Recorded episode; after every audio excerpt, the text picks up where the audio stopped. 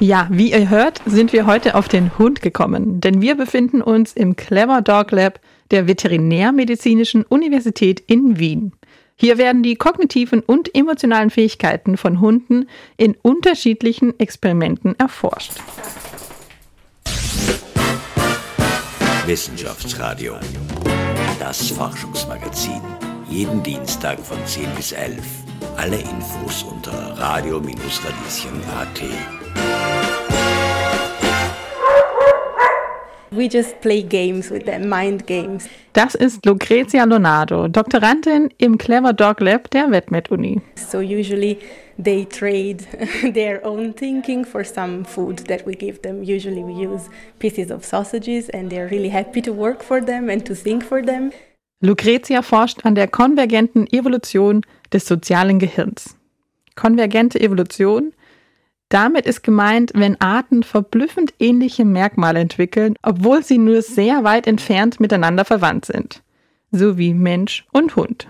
Dogs have been suggested as a possible species to study the process of convergent evolution, which is um, an evolutionary concept to explain how two very different species that are not very closely related on the phylogenetic tree might have still developed some similarities in their cognition and in their psychological processes as a result of sharing for millennia the same environment.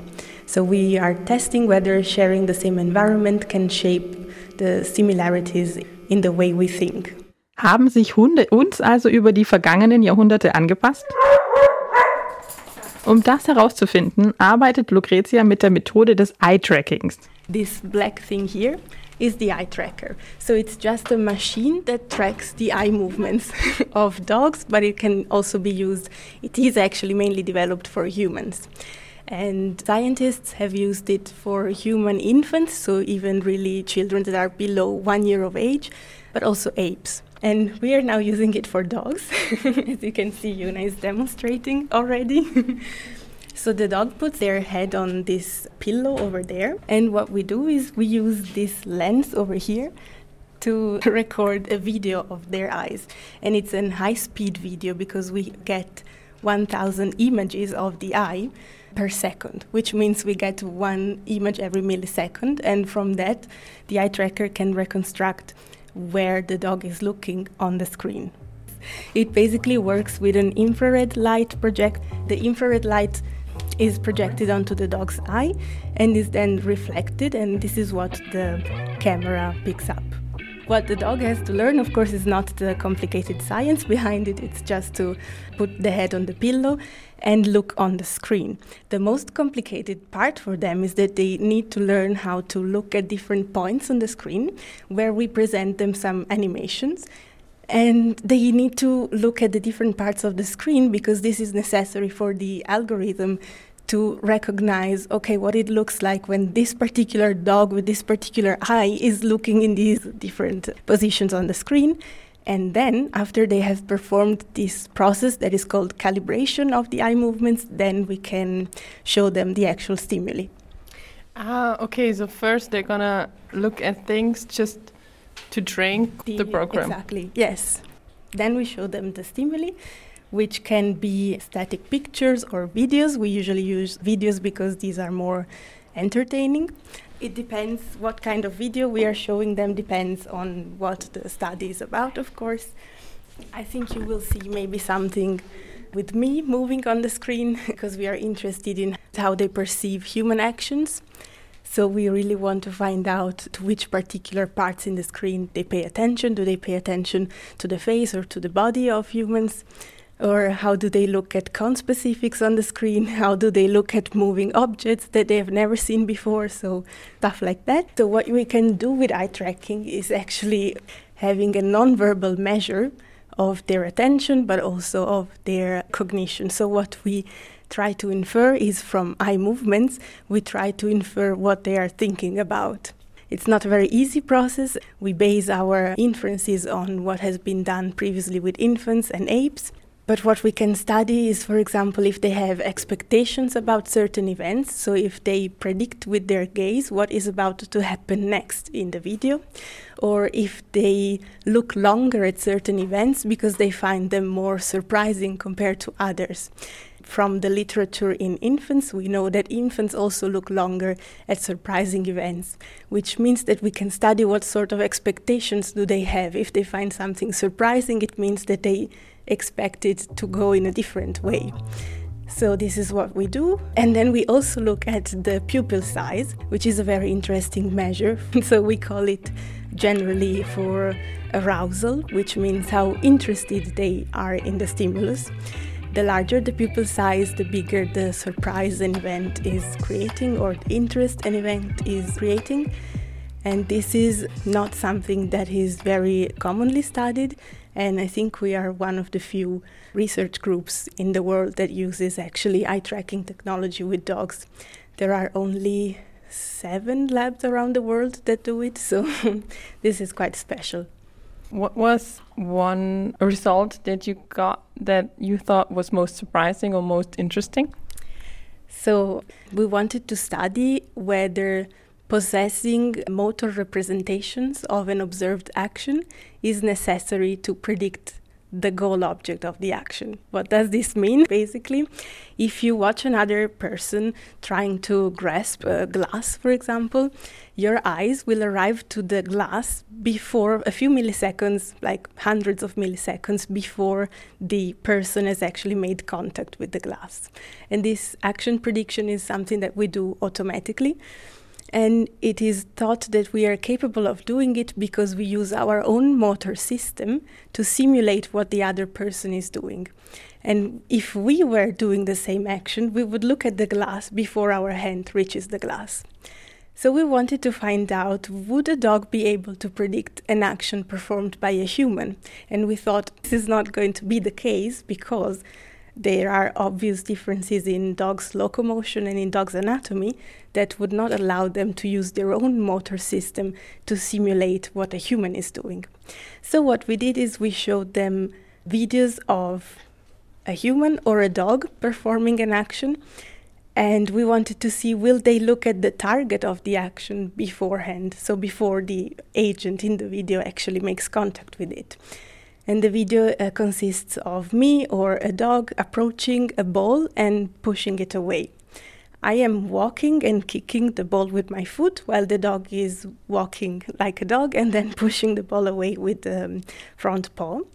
And we found that the dogs, our participants, were actually more likely and faster to predict the target, so to look at the ball when I was performing the action as compared to when the dog was performing the action.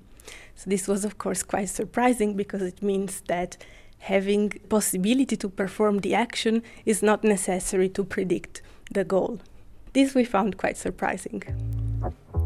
Aber wie kreiert man überhaupt ein Experiment mit Hunden? Was muss man da alles beachten?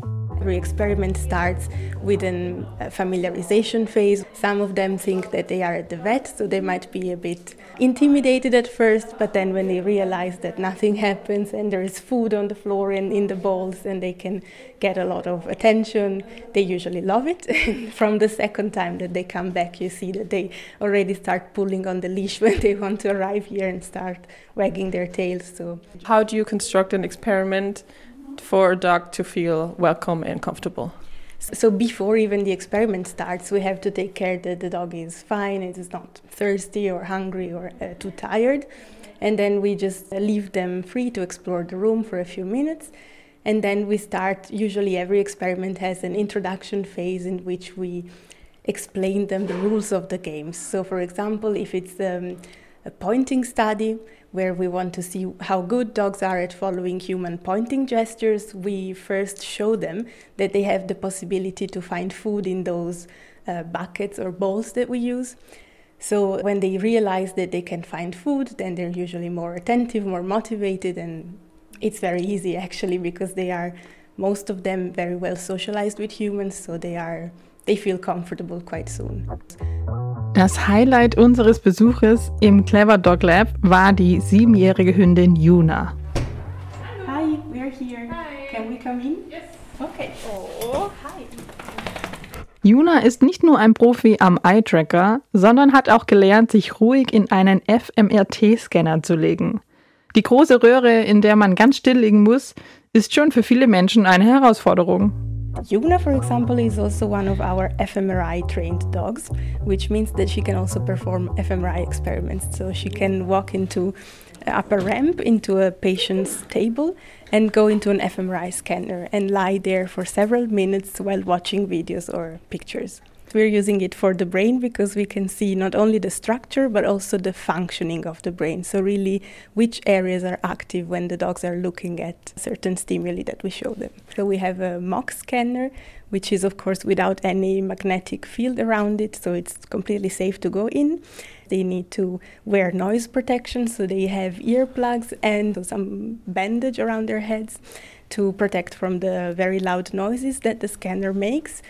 And they, of course, need a lot of training so that they can lie completely still for a few minutes. Because unfortunately, fMRI, as well as the eye tracker, they are very sensitive to motion. So you can see how still they manage to be. Which is not always easy, of course, given that dogs are very lively creatures. It's even difficult for us humans, maybe. Exactly, yes. Some of the dogs are incredibly good. They can do some runs in which they move less than one millimeter which is great, and some humans cannot do it. Das nachgebaute FMRT im Clever Dog Lab sieht tatsächlich ganz genau so aus wie der echte Scanner. Und das ist für das Training mit den Hunden auch sehr wichtig. Dogs are not always very good at generalizing trained behaviors from one environment to another, so we really need to try and make it as similar as possible to the real situation. Von Haus aus mögen die Hunde das natürlich nicht, dass man in ihre Ohren was hineintut. Das ist Laura Lassecker, tierschutzqualifizierte Hundetrainerin und Besitzerin von Juna. Das muss man ganz langsam und vorsichtig trainieren und klassische Konditionierung positiv machen mit Würstchen und dass sie da kooperieren und das machen lassen und das eigentlich dann gut finden, weil sie wissen, es ist nur ein Vorschritt dafür, dass sie dann rein dürfen in den Scanner. Vor allem Hunde, für die nichts zu hören, ist natürlich auch eher Stress, oder weil die sich ja sehr auf ihren Hörsinn verlassen. Also am Anfang ist es tatsächlich komisch für sie, wenn sie weniger hören, weil sie, sie man merkt es auch, sie bewegen sich am Anfang komisch, aber ich mache dann kurz ein paar Tricks mit ihnen, dass sie merken, sie können sich genauso wieder bewegen wie sonst auch, dass sie das gewohnt werden.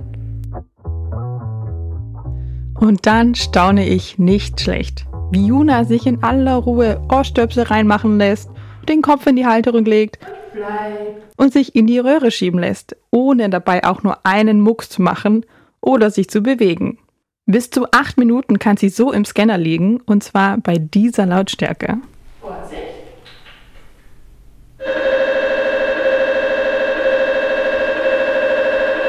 It's quite loud.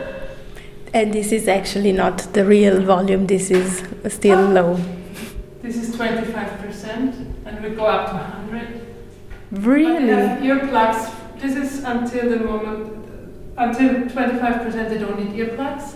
But after that we always train with the earplugs. Wenn die Hunde ausreichend trainiert sind, kommen sie für die Untersuchungen in das richtige FMRT, das an der Medizinischen Universität steht. Genau in das FMRT, das auch für uns Menschen verwendet wird. There is also an interesting study that found that the scanner is actually more clean after it has been used by a dog than after it has been used by men with a long beard. because, of course, after a dog has used it, there's all sorts of disinfectants being used to, to clean it. How many of these tests do you do before you finish a study? That depends a lot on the study. Uh, usually, with eye tracker, we try to test all the dogs that can do it, so all the dogs that have been trained, which means that they can perform the calibration and they can also repeat the calibration quite accurately. At that point, they can be tested, and so far, I think we have 20, 25 dogs that are trained, and these are all the dogs that we test. For the other experiments, when it's just a behavioral experiment, so the dog just comes in and we can test them directly without any training beforehand, we usually try to have hundreds of dogs so that the study is more reliable. All das wäre ohne die HundebesitzerInnen aber gar nicht möglich. We couldn't be doing any of this if it wasn't for the owners. This is really great how committed they are to the process because it takes months just to do the training and then they have to continue coming for years when we do the studies. So they are really amazing. Mitmachen kann beim Clever Dog Lab jeder Hund. Falls es unter euch also HundebesitzerInnen geben sollte, die Lust darauf haben, ihren Hund beim Clever Dog Lab anzumelden, dann geht das ganz leicht auf der Homepage der WedMed-Uni. Mein Name ist Caroline Schmid und das war das Wissenschaftsradio hier auf Radio Radieschen. Wissenschaftsradio. Das Forschungsmagazin. Jeden Dienstag von 10 bis 11. Alle Infos unter radio-radieschen.at.